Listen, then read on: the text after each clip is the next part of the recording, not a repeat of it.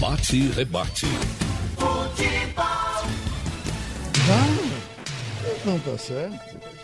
O mascarado tá aqui. Chegou, chegou. Tudo bom, Geraldo? Você sabia que. Bom, ainda se diz que o jogador, quando é metido a besta, é mascarado. É, mascarado. É. No interior, mascarado é, é falso, né? Ah. Você é mascarado, rapaz. Você é falso, né? Então chegou o mascarado. Monte Brasil. Vamos você, lá, Geraldo. Você não é falso, não, mas é mascarado. Muito obrigado, Geraldo. Muito obrigado pela consideração. Geraldo, nós vamos ouvir agora o doutor Flávio Fontes. Ele é juiz criminal, titular do juizado do torcedor, que tivemos vários episódios é, da semana passada para cá. Invasão de torcedor, a sede do clube rival, a, o quebra-quebra na Conde da Boa Vista. E essas questões têm perturbado aí a população não só do Recife, mas da região metropolitana, eu diria que a sociedade num todo fica realmente revoltada com essas atitudes, partindo de vândalos travestidos de torcedores, usando escudo de clubes da capital pernambucana e badernando nas ruas da cidade. O doutor Flávio Fontes nos atendeu, nós é, mantivemos um contato com ele essa semana e ele se dispôs a falar sobre o assunto. O juizado do torcedor tem combatido, tem trabalhado é, numa parceria com o Ministério Público e, obviamente, a Secretaria de Segurança Pública do Estado. Nós vamos ouvir a versão do Dr. Flávio Fontes, a Justiça, né, para saber quais as providências que estão sendo tomadas, o que, é que foi feito durante toda a semana. Doutor Flávio, é uma satisfação tê-lo aqui na Rádio Jornal. Bom dia. Bom dia, é um prazer muito grande participar. São várias, várias ações, não é uma ação só, né? É um conjunto de ações que é, as autoridades vêm há muito tempo tentando é, é, equacionar essa questão, não é?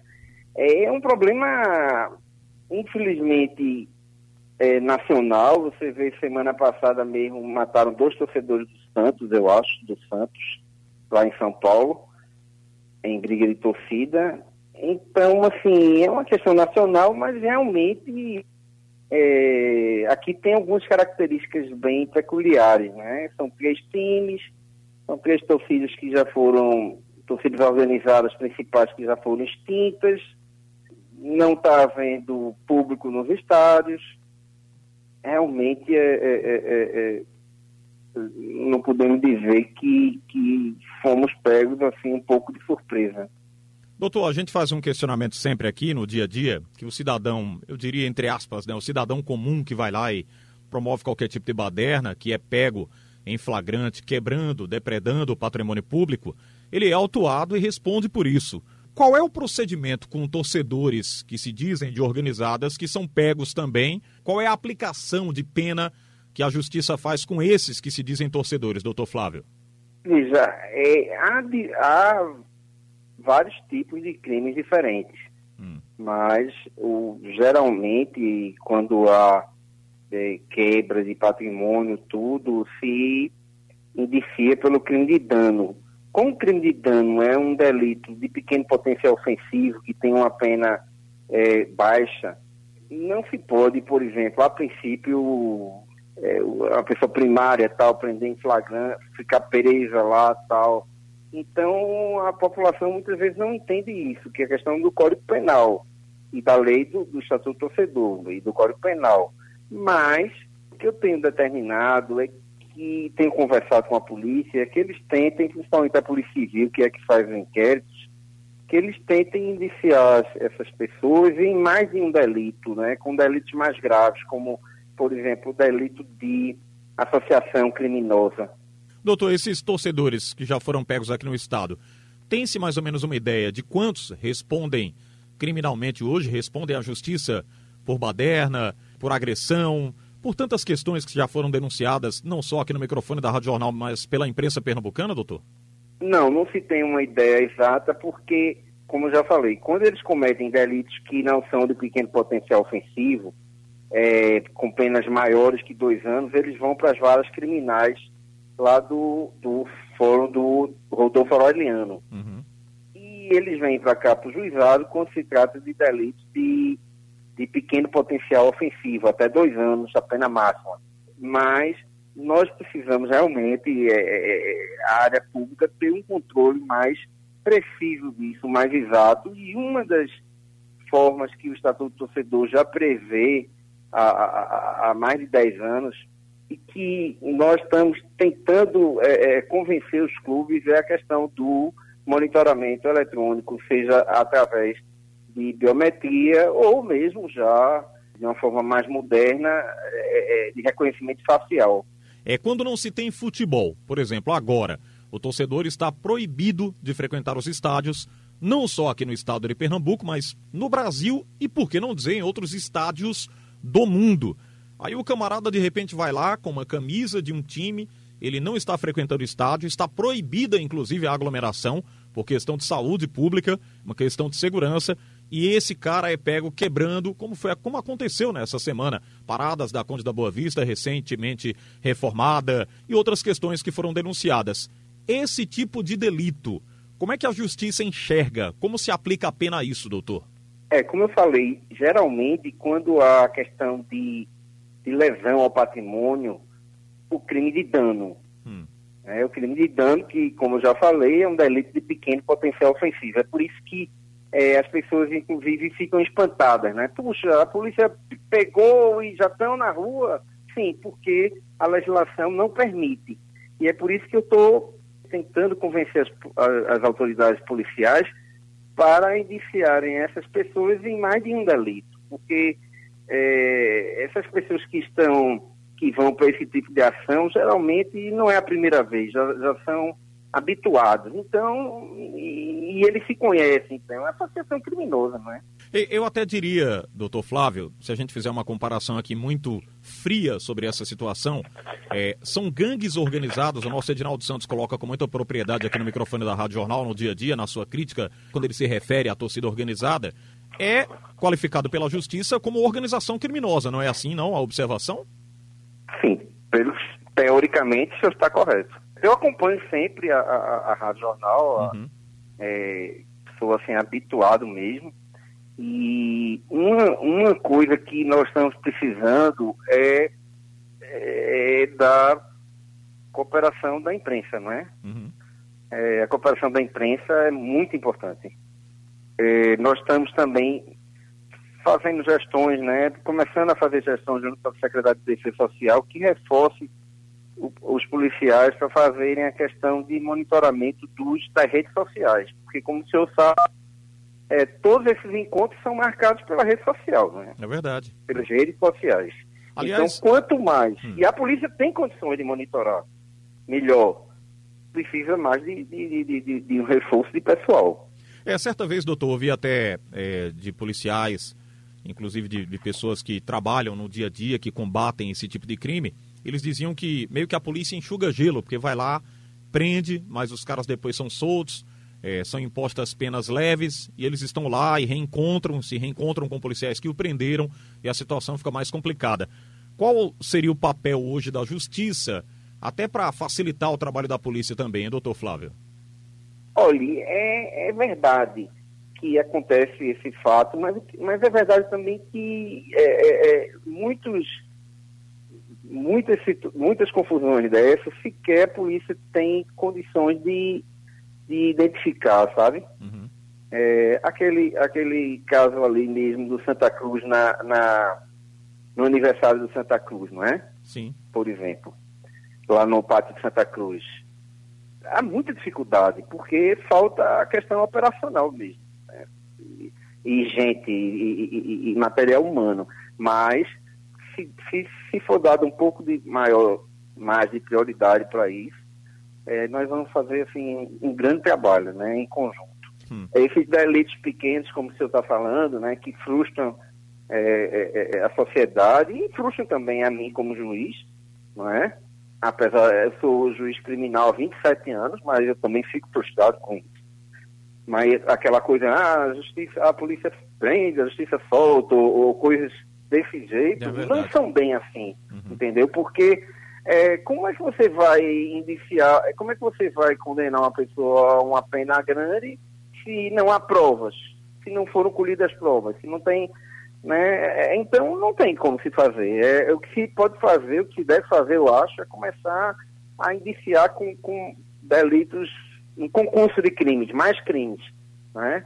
E é, nos unirmos, nos unirmos para enfrentarmos é, é, é, é, esse problema. Não é que a gente vai acabar, eu não acredito que acabe nunca essa questão da violência social, entendeu? Uhum.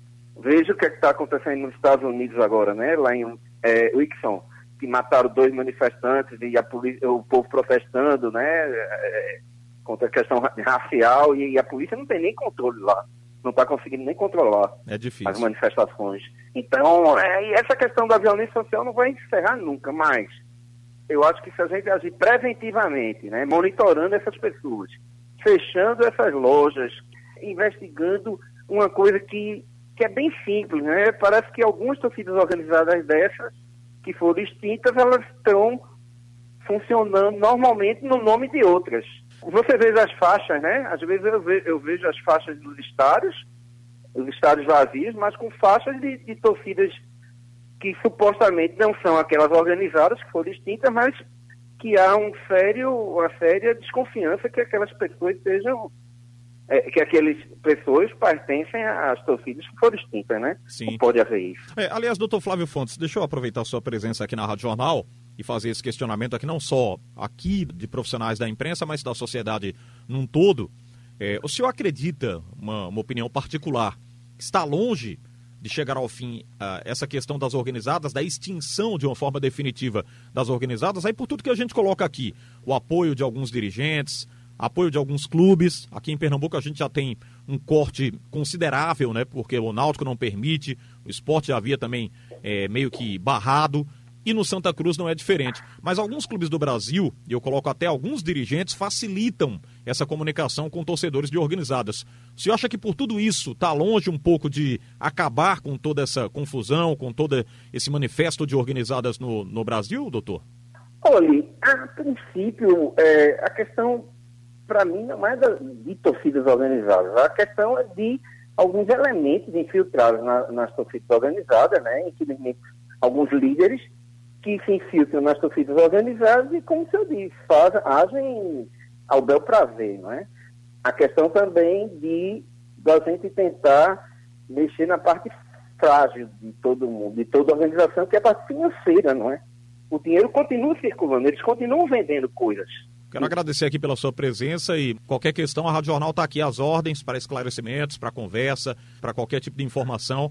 A gente está sempre às ordens aqui, viu, doutor Flávio? É, eu digo mesmo, né? A Rádio é a maior rádio do Nordeste e nós estamos aqui no Juizado Torcedor, na Rua do Futuro, né? Toda tarde e querendo também anotar essas sugestões e trocar ideias. Muito obrigado, doutor Flávio Fontes, juiz titular do Juizado do Torcedor e Criminal, tratando desses assuntos que atormentam a população, não só do Recife, como disse aqui, mas de Pernambuco, né? A questão de torcedores infiltrados, baderneiros, né? Podemos dizer até criminosos em torcidas organizadas. O Ministério Público está trabalhando no dia a dia, o juizado do torcedor também, como disse o doutor Flávio Fontes, e a gente agradece por essa entrevista, essa conversa boa aqui na Rádio Jornal. Tomara que as autoridades apertem mais ainda o cerco com esses caras que estão sem futebol, sem poder frequentar os estádios, mas agora promovendo badernas, é, confusões, brigas, agressões nas ruas do Recife, como foi registrado da semana passada para cá. Vamos falar de futebol agora, né? Que é interessante porque teremos aqui, Geraldo, os jogos do fim de semana. Aliás, hoje já tem jogo, nove e meia da noite a bola rola pela sexta rodada da Série B do Brasileiro. O Guarani contra o Náutico. O Guarani não tá bem. O Náutico vem do empate contra o Juventude, quando o Kleina observou muito bem esse time que ele vai conduzir. Jogo no Brinco de Ouro, em Campinas. É bom lembrar que o Guarani vem de uma derrota para Chapecoense, 2 a 0 fora de casa, e o Náutico vem do empate 3 a 3 com Juventude. Saber se esse time do Kleina vai reagir, né? Esse jogo fora de casa. Nada de palpite, certo? Vai frente. Você não quer palpitar, não, Geraldo? se eu fosse, se eu fosse palpitar, eu, se eu fosse palpitar, eu ia dar outro empate. Mas é melhor ir frente. Ah, mas lembrei, Geraldo, você falou da a final da Champions, né? Que deu lá o Bayern. Mas, mas foi apertado, você viu? Você foi viu? 1x0. Aquele era um jogo que qualquer um poderia ganhar, né? É, é um jogaço, né? Uhum. Um jogo de, de, gente grande. Vamos trazer aqui o Kleina. Ele falou um pouquinho do trabalho durante a semana, entrevista concedida aqui para a imprensa pernambucana. Falou desses primeiros dias, a expectativa de estreia contra a equipe do Guarani jogando fora de casa lá em Campinas. O Kleina e o nosso Antônio Gabriel nos cedeu essa entrevista coletiva. A gente traz aqui no Bate e Rebate um pouquinho da fala do novo treinador do Náutico. Olha, foi uma semana de grande valia em todos os sentidos. Primeiro nós tivemos é, uma avaliação né, do último jogo, de poder conversar com o grupo sobre o que aconteceu no jogo. E foram as várias situações que aconteceram. É, gente aproveitou para recuperar mais esses atletas, até pela, pelo relatório que nós recebemos do departamento físico e fisiológico. É, pude conversar também com os atletas que estavam no departamento médico. Você mesmo citou na tua pergunta, é, são jogadores importantes, né, que estão retornando, mas ainda que estão em transição, vão levar um período é, um pouco mais longo e, e, começar a trabalhar o conceito do modelo que a gente está implementando, né?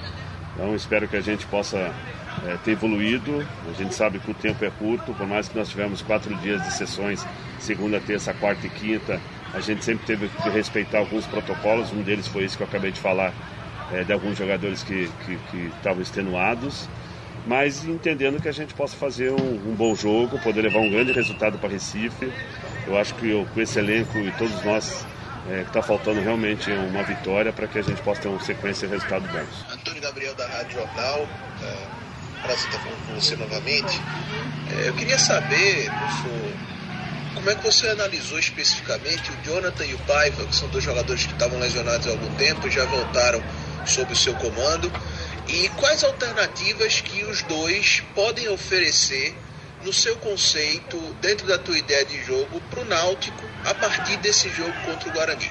Olha, é, são jogadores importantes que estão voltando, né? Vou ser sincero, eu não conhecia o Paiva. Paiva eu peguei junto com o Anderson e o Breno, é, com os analistas, né? A gente foi ver o estilo, a característica de jogo do Paiva. É um jogador rompedor de linhas, é um jogador de força, um jogador que me chamou atenção que é ambidestro, mas está voltando de uma lesão, pôde fazer alguns ciclos de treino conosco, é, mas se juntou ao grupo. Eu acho importante você começar a trazer esses jogadores, até se tiver oportunidade de dar ritmo, é, dependendo da circunstância do jogo. O Jonathan já conhecia o ter jogado contra, um jogador que tem a construção, ele tem a, a leitura do jogo por trás, ele pode muito bem é, fazer essas infiltrações, colocar os laterais para jogar. É um jogador que se apresenta muito também na parte de criação. E é um jogador também que está voltando de lesão, que a gente está respeitando também o seu tempo, que ele possa dar essa retomada. São jogadores que vão agregar valores técnicos. É, o Jonathan vai agregar valor muito técnico nesse meio campo. Mas a gente está optando para fazer é, umas mudanças assim, é, nada, nada é, é, muito radical. A gente está fazendo um, um, um, processo assim, não que seja lento, mas seja pontual, para que a gente possa fazer o um encaixe, achar essa, essa equipe que deliga. É, houveram muitas coisas boas nesse jogo, porém também houveram muita, muita é, vulnerabilidade nesse sistema. Então a gente está tentando trabalhar para que a gente possa ter uma equipe coesa e equilibrada. Hoje no futebol você tem a posição e você tem a função. Eu entendo que o Jorge é um jogador que nós tínhamos que preservar um pouco mais a energia dele, né? Porque ele é um jogador muito inteligente, é um jogador que quando pisa no, no, no, campo do adversário, o recurso que ele tem, ele consegue enfiar uma bola, ele consegue fazer uma, uma infiltração, ele consegue fazer uma finalização. A movimentação dele, ele procura espaço. Eu entendo que essa função que ele veio fazendo foi, foi muito inteligente quando a comissão técnica colocou ele como segundo volante, porém, eu acho que foi para jogos pontuais. É, vocês mesmos viram, e eu mesmo mostrei com o Jorge, que é com, com o decorrer do jogo, os espaços vão acontecendo, porque o Jorge é um jogador que aproxima mais do setor de criação. Se bem que ele se entregou, assim, enquanto ele tinha essa condição, ele fechou bem o setor. Mas eu entendo que o que é, poder, poderá equilibrar nossa equipe é colocando o Jorge um pouquinho mais próximo do Jean ou até mesmo de segundo atacante. Eu acho que ele tem essa condição, se bem que toda a vida dele ele fez uma, é, foi jogador de lado. É, claro que hoje são, são, são outro, é outro processo, mas tentar explorar o melhor do Jorge, porque o Jorge é um jogador cerebral, um jogador experiente, um jogador que conhece bem o atalho, então tentar extrair não só a condição física dele, mas principalmente o recurso técnico. É, professor, como o senhor chegou já tem mais de uma semana, tem conhecido as peças do elenco cada vez mais, é, tem um ponto que o Náutico tem jovens jogadores que subiram da base, mostraram serviço no ano passado, é, outros já também de outras temporadas, como é o caso de três jogadores em específico que eu queria falar aqui. É, os atacantes Eric, Thiago e o lateral direito Hereda, que todos eles já mostraram bastante serviço, já é, tiveram bons, bons desempenhos né, no Náutico, mas nessa temporada acabou não acontecendo ainda, não cumpriram a expectativa que era esperada do torcedor para eles. Então, queria saber como que tem sido o trabalho do senhor com eles para recuperar esses atletas, fazer eles renderem mais, renderem o que o potencial deles mostra e assim acabar dando alegria ao torcedor do Náutico. Olha, é claro que em uma semana que eu estou no comando do Náutico, a gente está tendo bastante conversa, né? É, vou ser sincero para ti, ainda não consegui trabalhar o individualmente, a gente começou a trabalhar para o setor para ganhar algum tempo. Mas você vê que nesse jogo que nós estreamos, né, você pode até enumerar né, como que a base do, do, do Vila Nova está sendo valorizada, um belo trabalho. Você vê, nós entramos com Jefferson, Hereda, Rafael, Camutanga, Haldane, Eric, depois entrou Thiago, podemos até dizer com o Jorge Henrique também, é, oriundos da base do Náutico, e fora os jogadores que estão no banco, né? Então você vê que nós temos uma, um plantel uma formação é, forte da base, né, com identi é, identificado com, com essa camisa, com a história do Náutico.